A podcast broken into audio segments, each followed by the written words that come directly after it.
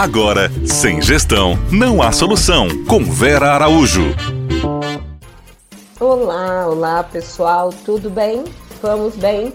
Seguimos aí firmes e fortes trabalhando. Nada melhor do que isso, continuarmos trabalhando.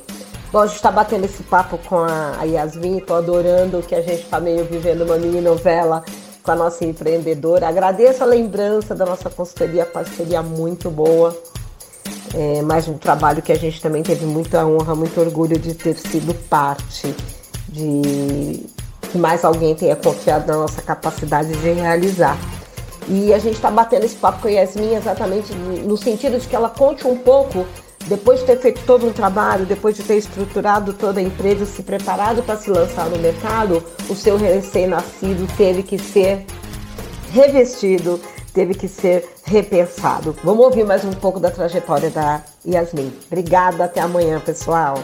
Minha primeira ação foi o, o iFood e a segunda ação foi me reinventar e até mesmo abrir um pouco a cabeça com relação ao modelo de cardápio. Então, eu decidi trazer, o primeiro momento foi o cardápio Monte o seu prato, porque eu queria entender, fazer uma leitura como é que funcionava o cliente no delivery. Então, eu tinha alguns tipos de proteína, a pessoa tinha o direito de escolher dois a três acompanhamentos e aí variava essas proteínas. Então, uma hora era um estrogotai, uma outra hora, assim, frango assado, é, lasanha escondidinho.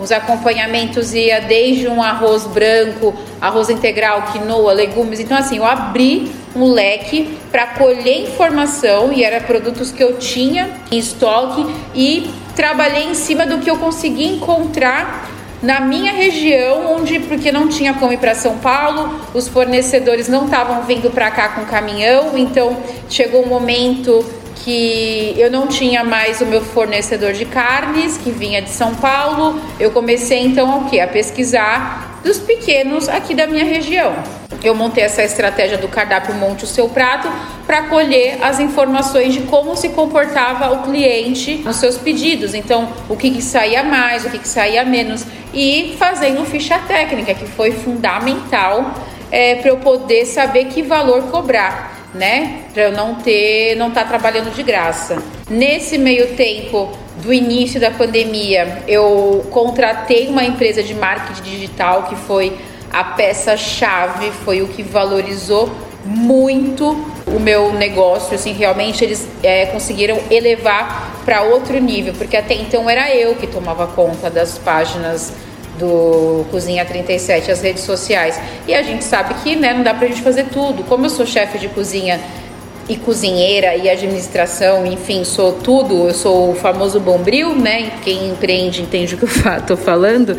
É, acabou que ficou muito sobrecarregado para mim e eu vi que não ia ter como abraçar todos os setores da minha empresa, então estava na hora de começar a delegar. Eu chamei essa empresa, eles vieram, eu expliquei qual era a proposta, que também é, você tem que ter o feeling com a empresa, eles têm que entender a essência do seu negócio, senão não funciona. Bom, começamos a dar início a alguém postando todo santo dia fotos que eu já tinha. A gente trouxe mais um profissional de fotografia para fazer fotos de como as marmitinhas iriam para o cliente, como é, para o cliente saber o que, que é, porque às vezes só descrevendo o prato por a gente ter essa pegada de pratos mais criativos, a gente trouxe algumas coisas diferentes, o cliente não tinha ideia do que se tratava. Então eu precisava de alguma maneira mostrar o que, que a pessoa ia estar tá recebendo na casa dela. E comida tem um apelo muito forte com imagem. Então a gente tinha que vender a comida pela internet, conquistar o cliente pelo Instagram. E aí foi começou a virar, foi quando eu estava com a empresa de marketing, mais, né, do marketing do, da mídia digital, mais um fotógrafo fazendo fotos para mim de todas as comidas, de todos os passo a passo.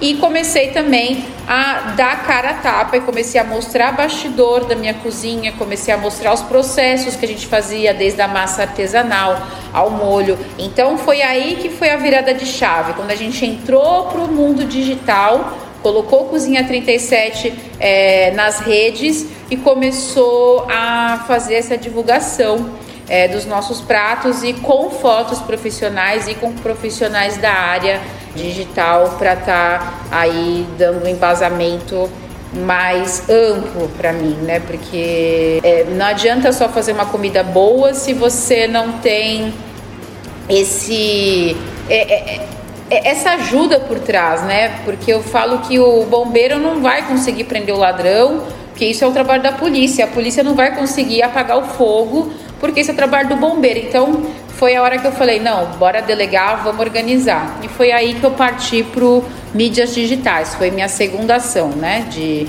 estratégia. Segunda e terceira ação, cardápio para sentir como é que funcionava o meu cliente e a divulgação na internet e trabalhar as páginas e mídias sociais.